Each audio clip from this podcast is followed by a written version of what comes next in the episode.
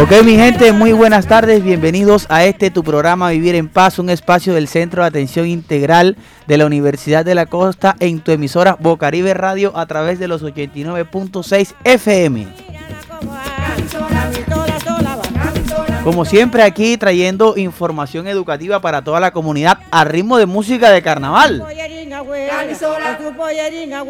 Hay, que recordar que estamos eh, en estos días, si no hubiese, si no se hubiesen aplazado los carnavales, estuviésemos en estos momentos en carnavales. Hoy fuera jueves de carnaval y mañana viernes de, eh, hoy fuera jueves de coronación de la reina en el estadio Romelio Martínez, como siempre se hace. Mañana viernes de eh, viernes de carnaval. Y pues obviamente el sábado ya de Batalla de Flores, domingo de Gran Parada, lunes de Batalla de Fantasía, eh, y así sucesivamente todas las fiestas, pero lastimosamente quedó aplazado ahora para el mes de marzo. Y nosotros si no nos aplazamos, nosotros sí continuamos aquí trabajando con este programa Vivir en Paz que trae para toda la comunidad como siempre información eh, de primera mano también escuchamos las voces de las personas y hoy saludamos acá a nuestra querida Ani. Ani, bienvenida a Vivir en Paz. Hola, muy buenas, buenas tardes, gracias. Em, estoy feliz de estar acompañándolos en este día que en el programa Vivir en Paz. Un saludo a todos los oyentes de Bocaribe y también un saludo a todo el equipo que nos acompaña el día de hoy. Sí, les recordamos que estamos bajo la dirección de, Walter Hernández y en el máster de sonido, la hermosa Loud Frequency, que siempre nos ayuda con toda la programación musical. Y también, Ani, muchas gracias. Quiero comentarles a todos nuestros oyentes que en el día de hoy tenemos un programa encaminado a una temática de la cual todos debemos estar informados y que de pronto estamos viviendo esta situación y no nos damos cuenta. Y son las secuelas psicológicas, neuropsicológicas que deja el COVID-19 en las personas. Eh, eh, el COVID-19 pues ha afectado la vida de muchos, eh, muchos seres humanos y específicamente de muchos adultos, personas que están entre los 40, 50 años, que de pronto eh, estuvieron incluso internados en, la unidad de cuidados intensivos, eh, cuando demoraron 10 días, 15 días, 20 días. Al salir y vencer el COVID-19, eh, muchos de pronto han presentado una serie de síntomas, de situaciones, de, de pronto de pérdida de memoria, un poco de pérdida de la orientación, un poco incluso de delirios de persecución, muchas cantidades de, cosas. Entonces, hoy hablaremos de esas situaciones eh, de las cuales les estamos mencionando que son como las secuelas eh, psicológicas y neuropsicológicas que pudo haber dejado el COVID en las personas eh, que lo sufrieron y que de pronto pasaron por la unidad de cuidados intensivos y que en estos momentos podría estar asociándose con otro tipo de enfermedad, diciendo como que mi mamá se está volviendo loca o mi abuelo ya perdió la, la razón. No sé qué te parece este tema, Ani. Este es un tema muy interesante y si nosotros hablamos de secuelas o siempre escuchamos personas referirse a lo que son las secuelas físicas u orgánicas. Por ejemplo, hay muchos que dicen que dejan de eh, pierden el olfato o el gusto, pero realmente de secuelas psicológicas muy pocos. Sí, no, que ya la comida no me sabe igual desde que me dio COVID, pero a veces la mente no queda igual. Pero lo bueno es que también hay muchos procesos que se están utilizando para poder trabajar ese tipo de temáticas que son muy importantes. Y eso es lo que hablaremos en el día de hoy aquí en Vivir en Paz. Antes de comenzar ya de lleno con el programa, eh, pues mandamos saludos a todas las personas del suroccidente de la ciudad de Barranquilla que siempre nos están sintonizando y recordándoles que en el Centro de Atención Integral de la Universidad de la Costa tenemos el servicio de asesoría psicológica, asesoría jurídica de manera gratuita para que todos se puedan acercar. Entonces, Ani, ¿qué frase tenemos para comenzar el programa? Bueno, tenemos que durante el confinamiento los dos factores que más afectan el bienestar físico y psicológico son la pérdida de hábitos y rutinas y el estrés psicosocial. Durante el confinamiento se perdieron los factores que más afectan el, el bienestar físico y psicológico son los hábitos y rutinas y el estrés psicosocial. Bueno, este, yo pienso que muchas de las cosas de la cual hoy estamos felices es que ya no estamos encerrados. Creo que es algo que definitivamente eh, ya las personas nuevamente nos sentimos libres. Y hace dos años digamos, para esta misma época, pienso que estábamos en una crisis eh, a nivel mundial, pero una crisis de incertidumbre si algún día volveríamos a estar como antes y fíjense que poco a poco ha sido de manera sistemática que estamos regresando a, la normalidad ya por ahí. Creo que si no estoy mal ayer salió eh, el, presidente Duque diciendo que ya en los espacios abiertos las personas pueden estar sin tapabocas. En los espacios abiertos.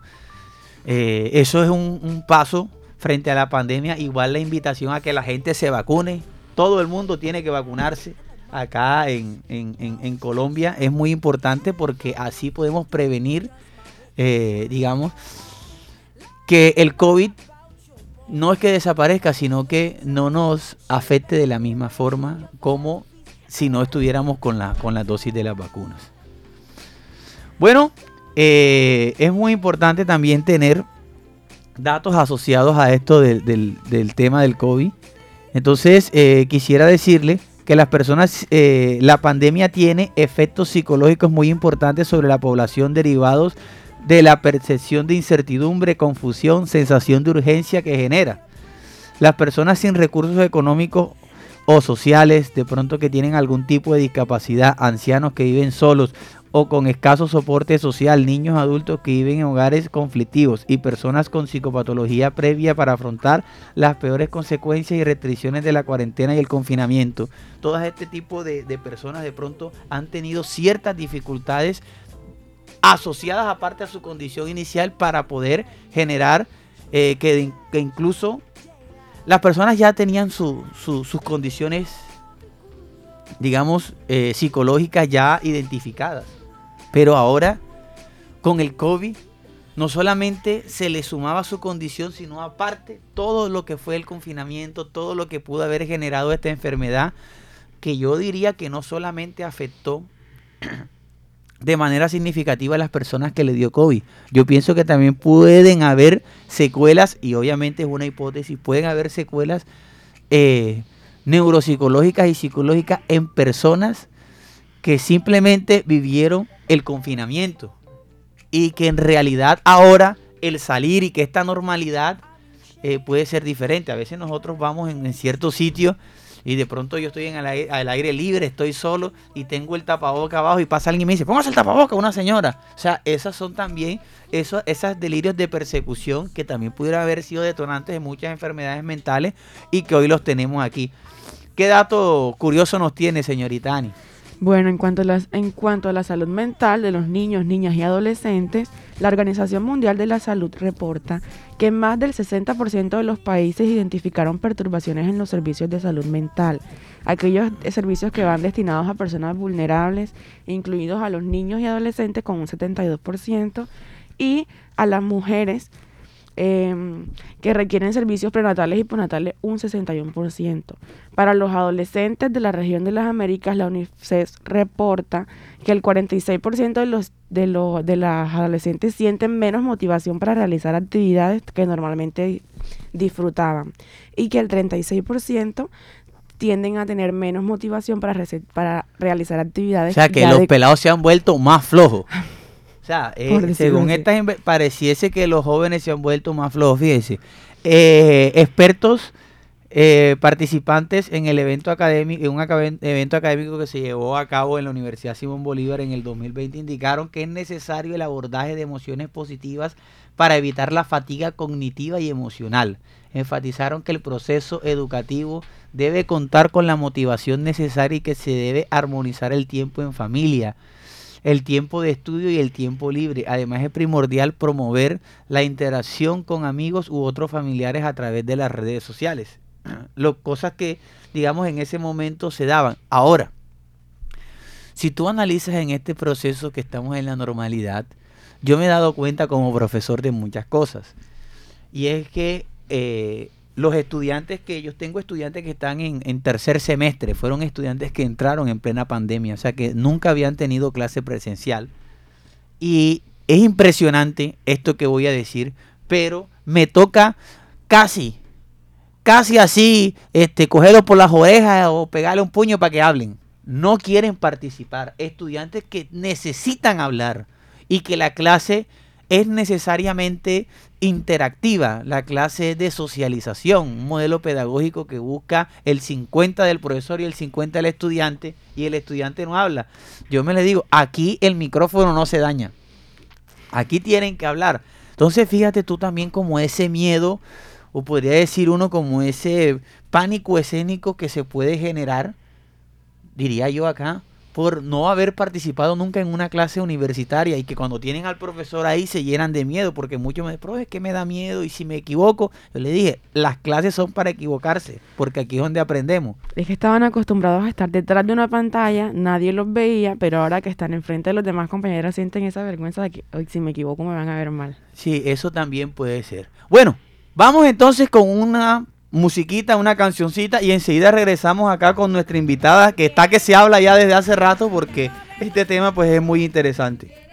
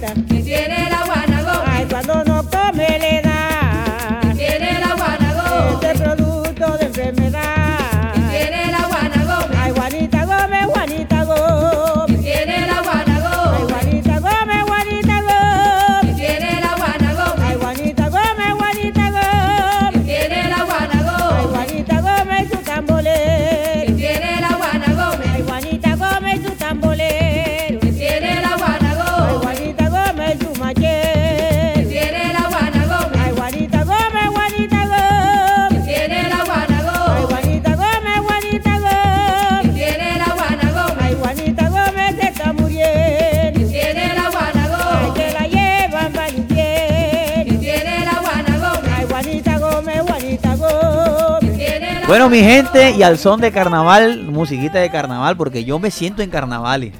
Pero hoy vamos a tener un carnaval de conocimiento acá con nuestra invitada.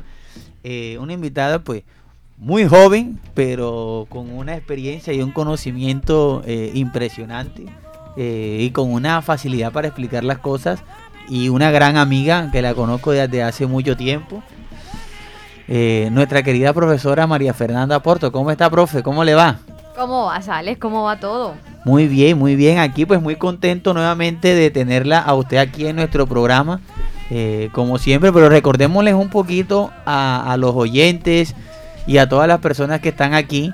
Eh, ¿Quién es Mafe? ¿Quién es María Fernanda Porto? Bueno, María Fernanda Porto es una amante de la ciencia y de la neurociencia. Una es científica. Una científica, una pequeña científica que ama enseñar a otros lo poquito que sabe y que ama eh, cada día más descubrir cosas nuevas y eh, poder encontrar soluciones a problemáticas que son relevantes. Esa es María Fernanda.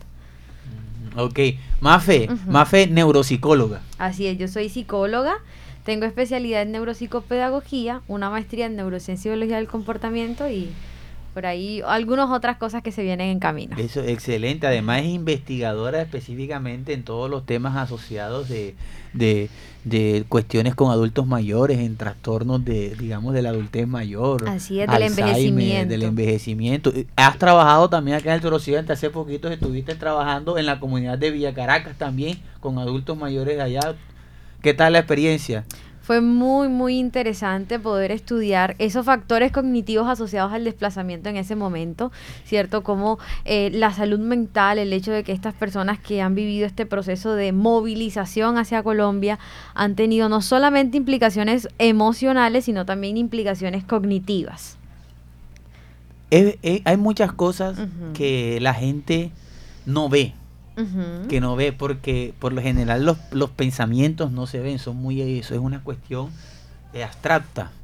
Eh, los procesos a nivel eh, mental no se ven. Nosotros vemos si de pronto alguien eh, de pronto no tiene un ojo bueno, si camina diferente. Esas cosas se ven que son, digamos, condiciones físicas, pero uh -huh. las condiciones mentales poco se ven. El COVID 19 que es un tema que yo pienso que, que, hay que siempre estar tocándolo porque por más que veamos noticias, hay muchas mentiras y muchas verdades que no se saben en estos momentos referente a esta temática. Entonces yo quiero comenzar el programa, estimada Mafe, con, con usted, de la siguiente manera y es de esta forma. Tenemos aquí eh, unos mitos Uh -huh. Entonces vamos a pasar en sí a la edición de los mitos de la calle para vale. que usted nos diga, uh -huh. eh, ahí pueda comenzar y podemos comenzar desde ahí partiendo de un mito, todas estas secuelas que se pueden dar o no se pueden dar. Entonces vamos con los mitos de la calle. Los mitos de la calle. Uno de los mitos que tenemos para el día de hoy son que todos los que han pasado por COVID pueden experimentar dificultades psicológicas, pero esto es aún mayor si han habido hospitalizaciones. O sea, si la persona ha sido hospitalizada anteriormente. Si la persona ha sido hospitalizada y si tiene enfermedades preexistentes. Entonces, el COVID o lo que se ha estudiado del COVID es que algunas proteínas que están dentro de ese virus lo que hace es que modifica las células de nuestro cuerpo a tal punto que acelera algunas enfermedades que aún no han aparecido, como por ejemplo el Alzheimer o el deterioro cognitivo. Incluso también puede generar, o también se ha estudiado un poco, y he tenido muchos pacientes en clínica, incluso jóvenes, con enfermedades asociadas a lo vascular, todo lo que tiene que ver con hemorragias cerebrales, con ictus, con isquemia cerebral, ¿sí? Por eso es importante estos espacios y, y romper esos mitos que están allí, porque la mente es una telaraña y debemos dejar de, de, esconderla y comenzar a sacar a la luz esas cosas que quizás no vemos. Eh, Mafe, quiero preguntarte algo y es lo siguiente, solo para aclarar y que podamos tener, digamos, como cierta eh, que todo el mundo entienda de lo que estamos hablando, porque hablar de deterioro cognitivo de pronto es muy complejo para las personas que nos escuchan. Eh, hablar de Alzheimer, no muchas personas tienen idea, pero podrías como definirnos un poquitico qué es el Alzheimer, qué es el deterioro cognitivo, como para que las personas y todos acá en el estudio también podamos comprender. Claro que sí. Pensemos que todas las enfermedades que están asociadas con la cabeza, con la mente, con la cognición, con nuestra capacidad para tomar decisiones, con nuestra capacidad para simplemente ponernos una camisa, se puede ver afectado. Y son esas enfermedades que dan en la edad adulta. A medida que vamos envejeciendo, nuestras células también van envejeciendo. Y al envejecer aparecen enfermedades. Por un lado tenemos todas estas enfermedades que les mencionaba anteriormente, que son vasculares, como lo que dicen por allí, ay, aquel abuelito tuvo una hemorragia en el cerebro. Eh, son enfermedades asociadas a lo vascular, ¿cierto? Como que nuestras arterias o nuestras venas en nuestro cerebro pierden como el control y hay una enfermedad asociada a, lo, a la sangre, por decirlo así. Y del otro lado tenemos estas enfermedades que también deterioran a las células de nuestro cerebro, que lo que hacen es que perdamos la memoria, la capacidad para tomar decisiones, que con el tiempo olvidemos si nos cepillamos, si nos bañamos, si comemos, el nombre de nuestros familiares, la cara de las personas que conocemos. Eso es lo que conocemos como enfermedades neurodegenerativas. Y es como una pérdida de la memoria. Una pérdida de la memoria y otras habilidades diarias.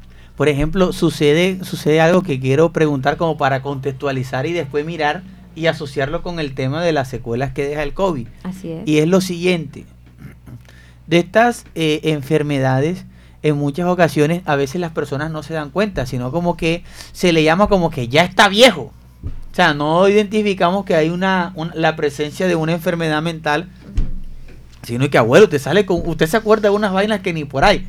Por ejemplo, cuando empezamos, yo te voy a poner el caso de mi bisabuela cuando yo vivía en fundación. Mi bisabuela estaba ahí, de repente todo el mundo estaba sentado, ella estaba sentada y miraba así uno y preguntaba, ay, este que está aquí, ¿quién es? Y le decía a mi abuela, mamá, este es el hijo de José, de no- ¿cuál José? Este, y le hacía una, y ya no se acordaba. Y de repente pues empezaba a echar el cuento de cómo se la llevó Pedro, que era mi bisabuelo. Pedro, yo recuerdo que me fue a buscar en una bestia allá a la finca y me llevó. Y me- o sea, empezaba a echar como ese cuento que nadie le preguntaba y casi todos los días decía lo mismo y a la misma hora. En ese momento, pues obviamente yo podía tener como algunos 9, 10 años, 11 años por ahí. Pero es algo como que yo siempre recuerdo y que a nadie, no, o sea, en la familia de nosotros, no, nadie dijo como que vamos a llevarla a una revisión, vamos a llevarla, sino que mamá, usted sale con locura. Uno decía, mi abuela está vieja.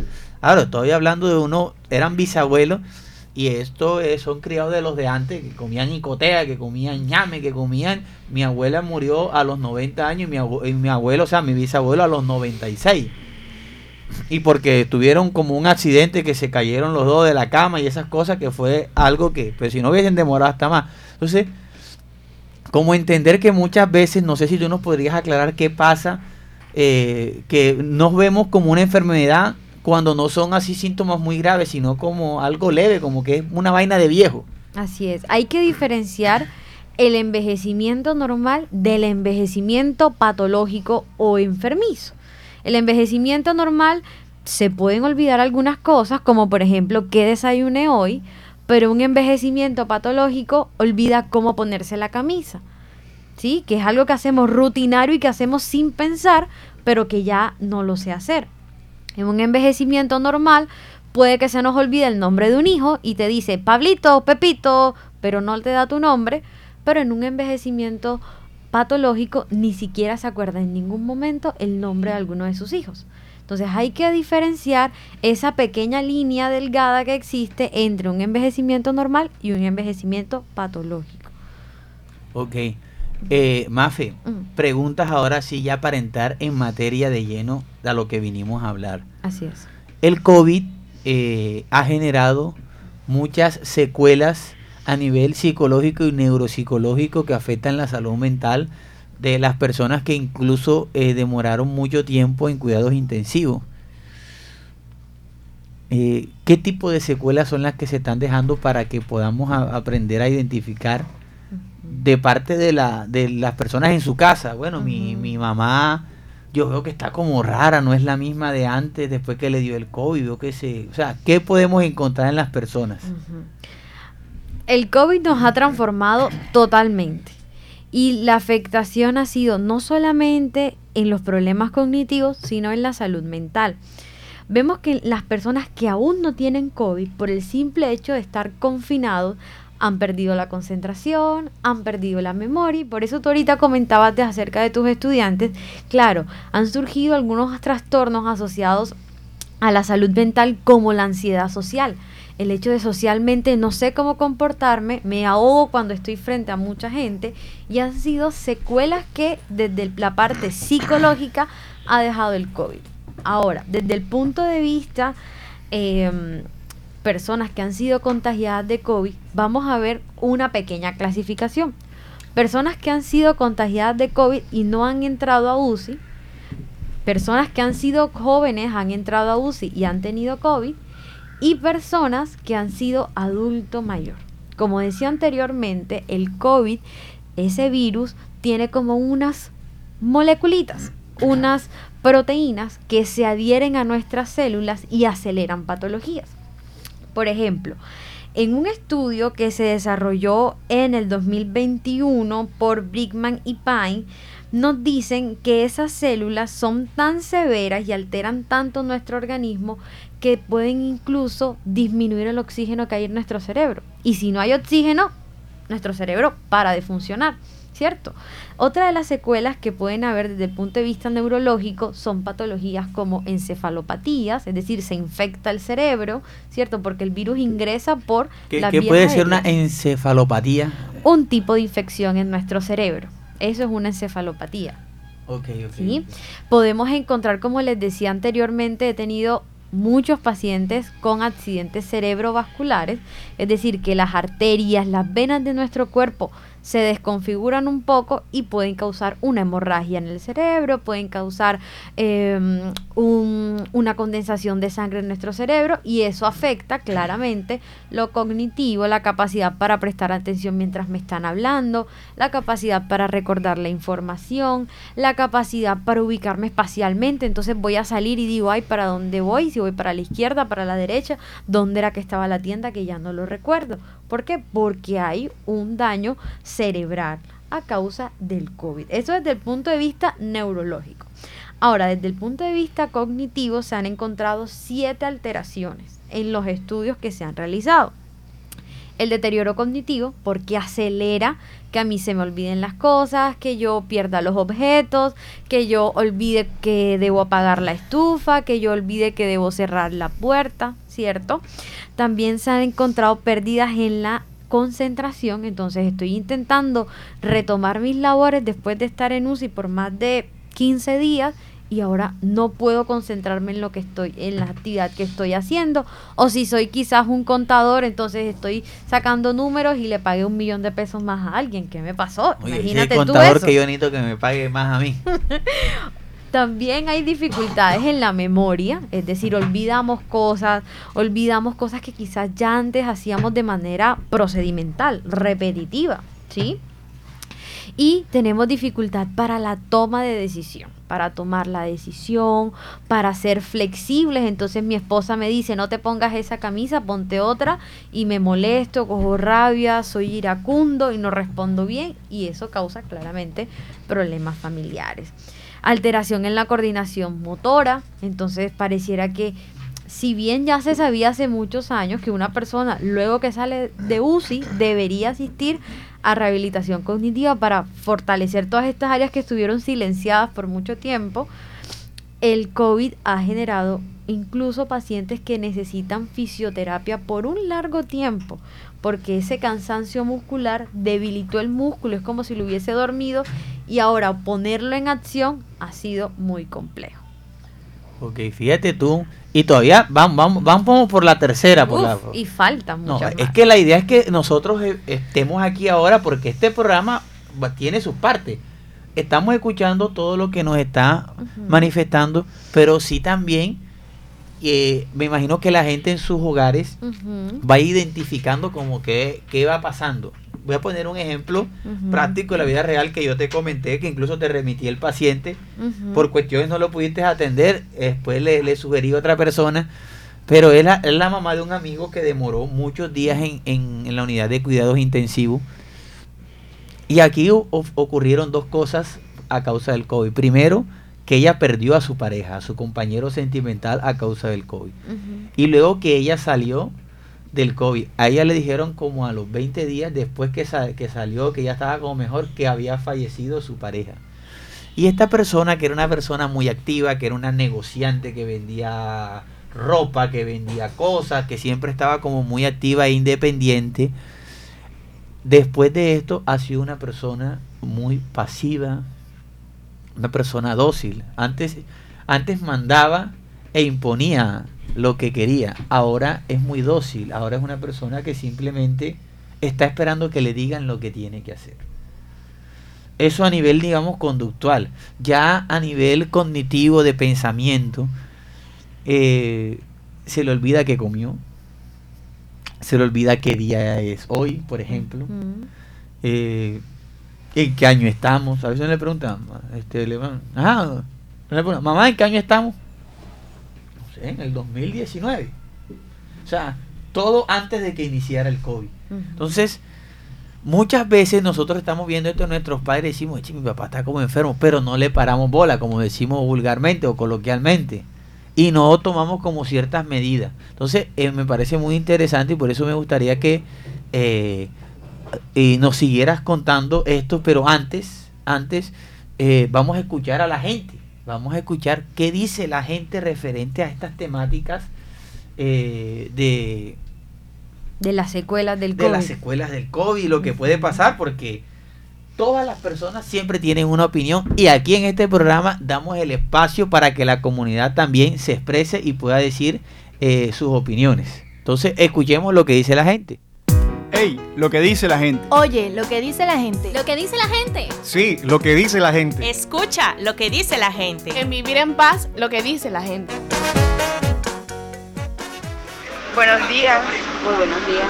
¿cómo está? ¿Cuál es su nombre? Estoy muy bien, gracias a Dios, dentro de lo que cabe. Este, mi nombre es Carmen Teresa Rivero, tengo 53 años, soy paciente diabética y bueno, Señora Carmen, le voy a hacer una pregunta. ¿Qué opina usted acerca de las secuelas psicológicas que deja el COVID? ¿O usted piensa que sí dejan esas secuelas psicológicas? yo te digo que sí, ¿verdad?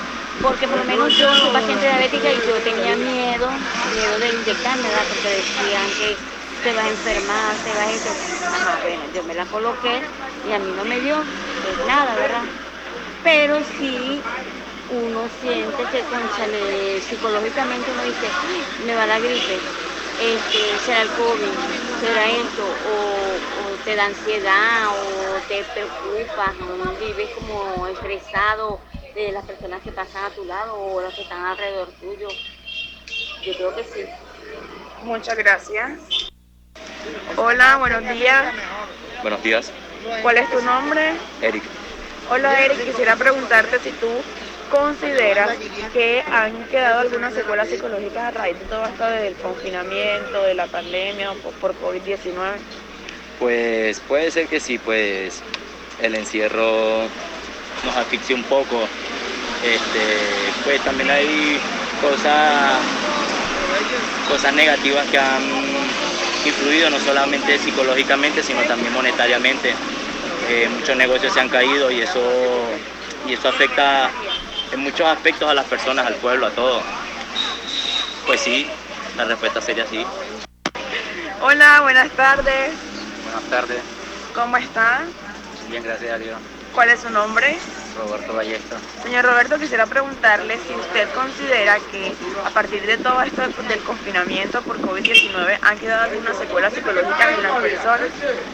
Sí, claro, ha quedado secuela.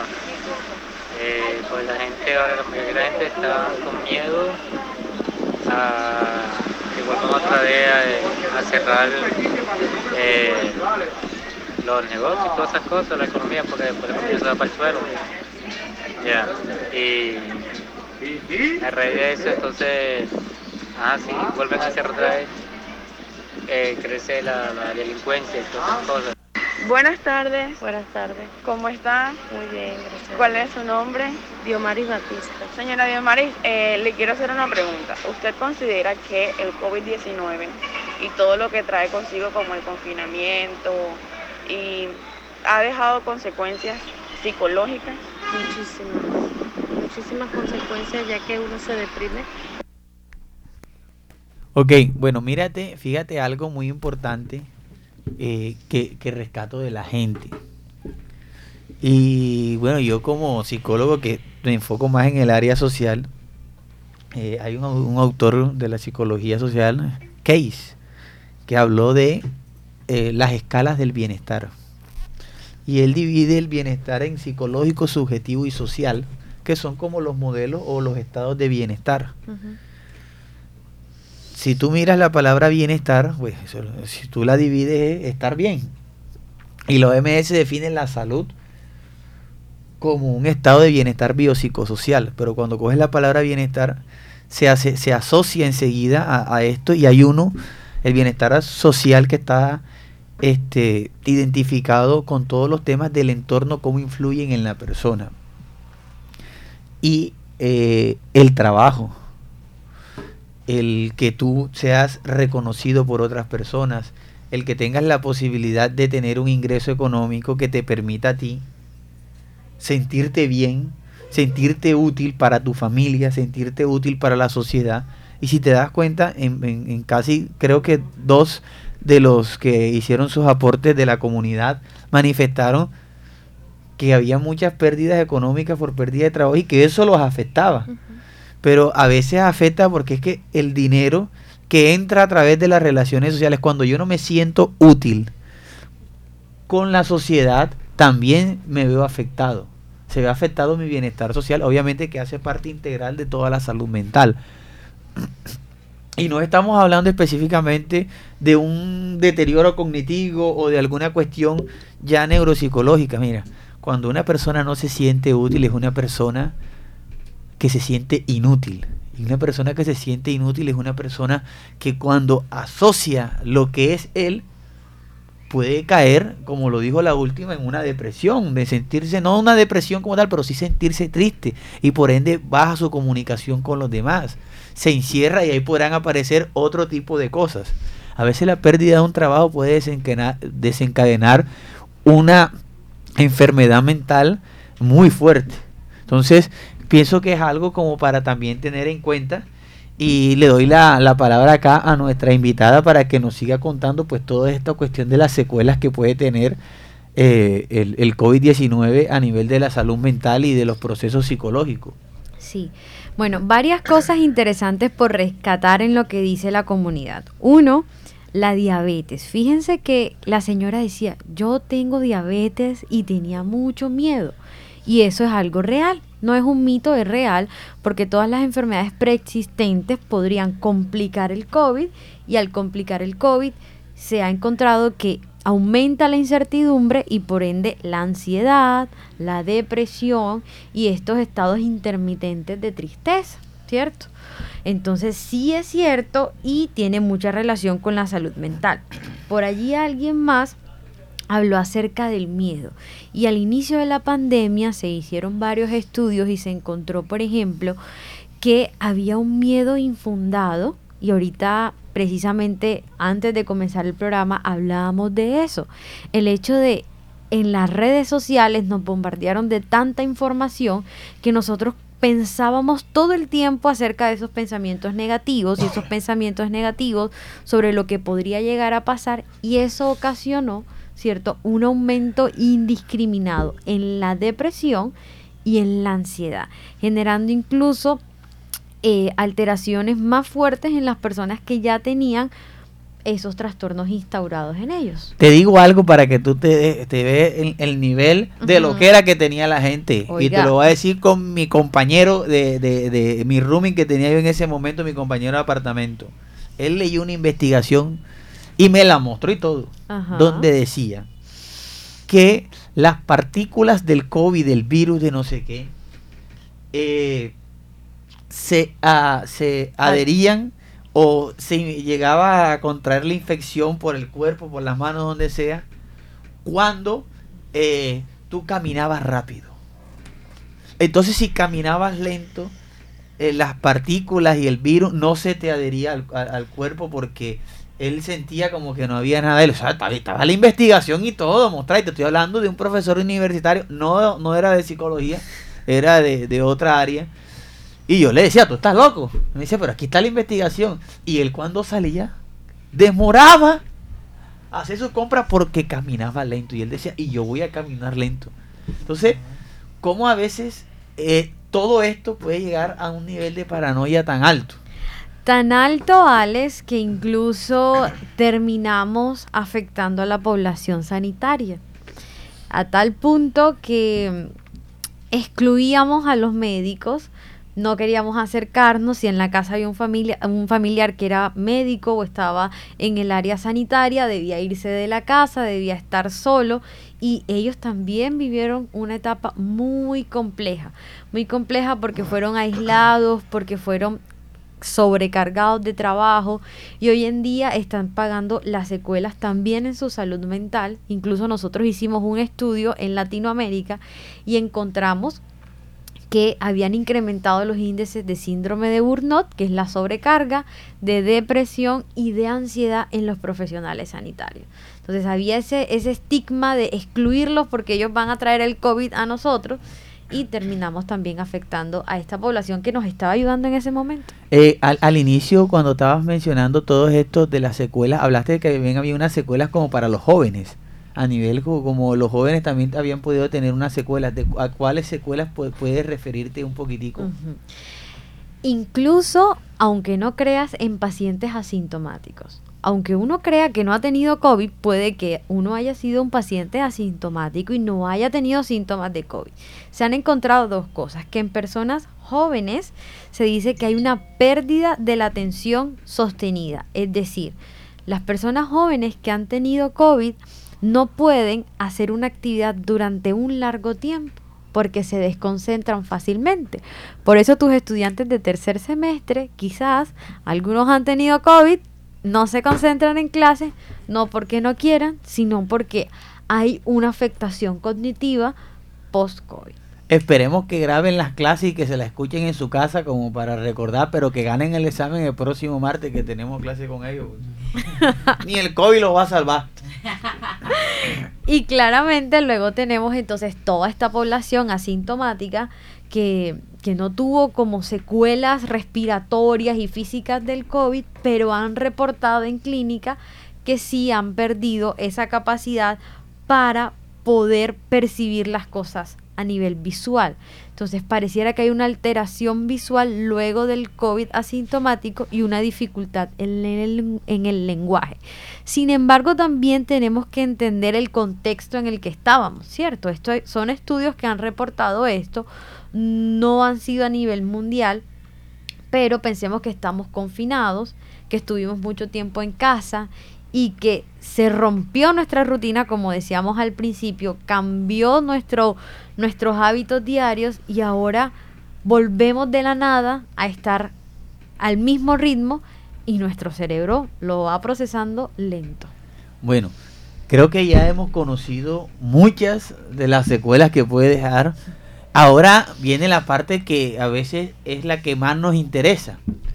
Y es, por ejemplo, qué actividades podemos hacer para, digamos, disminuir. O sea, lo más recomendable para todos es, obviamente, hacer un proceso eh, especializado eh, con, con, con- terapia ocupacional, con terapia neuropsicológica, obviamente con la revisión de su médico particular, de médico de la EPS, como usted lo desee. Pero ¿qué podemos hacer? O sea, ¿cuáles son, digamos, como algunas estrategias que podamos dar a esas personas? Eh, te voy a pedir dos. Unas estrategias para las personas que identifiquen en sus familiares eso que hacen y la otra para las que, qué tareas se le pueden ya como delegar a esas personas para que puedan mejorar, digamos, eh, o prevenir que siga aumentando ese deterioro cognitivo. Bueno, lo más importante es acudir, como tú decías, a neurología, a neuropsicología y comenzar a hacer un proceso de evaluación, ya sea con pruebas neuropsicológicas, con TAC, con electroencefalogramas o con algún método que nos permita a nosotros saber qué está pasando. Eso es el primer paso. Luego, yo soy defensora de las lifestyle. ¿Qué quiere decir eso? Tener una vida saludable. Mucha gente dice que hacer crucigramas, que mm, leer, que estudiar, que pero realmente lo que preserva y lo que se sabe que guarda la cognición es comer saludable, hacer ejercicio, tener una tranquilidad, tener esa salud mental estable para que tú puedas mejorar y como guardar tu cerebro, cuidar tu cerebro. Eso hace que nosotros cuidemos nuestro cerebro. Hay algunos ejercicios a nivel cerebral, como de pronto sopas de letras y estas cosas. Lo que te comentaba, que realmente la investigación actual nos ha demostrado que sopas de letras, crucigramas, todo este tipo de cosas ya están revaluadas. Ahora lo importante es tener una vida saludable, estar activo mentalmente, hablar con el otro, hacer ejercicio, comer muy bien. Yo, yo te insisto porque a veces nosotros en estos momentos nos dejamos llevar mucho de la tecnología. Y en cada cosa que tú vayas a descargar, cada anuncio de, de, juego, de Facebook, de lo que sea, te dice, este es el juego que mandan todos los neuropsicológicos. Y tú miras un crucigrama, tú miras una sopa de letras, tú miras un complete de palabras, unir jueguitos de bolso con el otro bolso. O sea,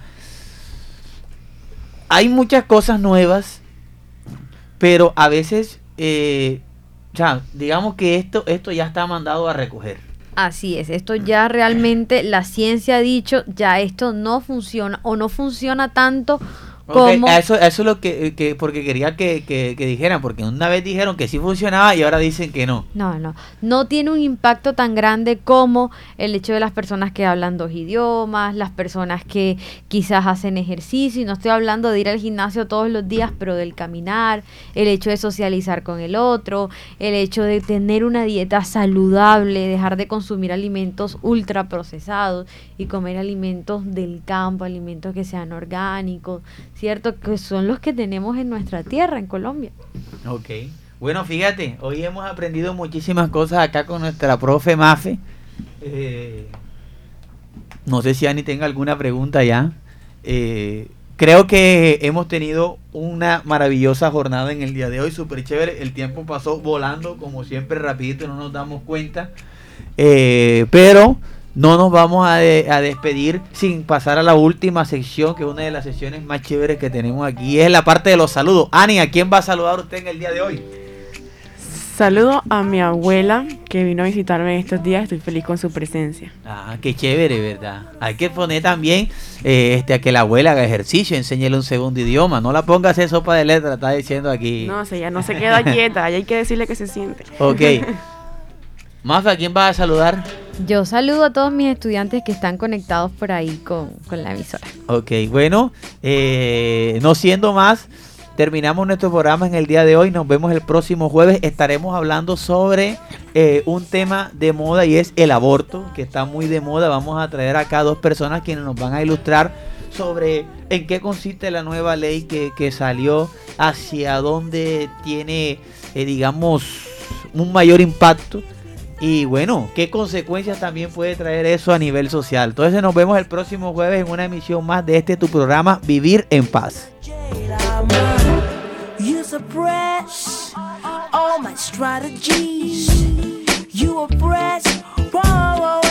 point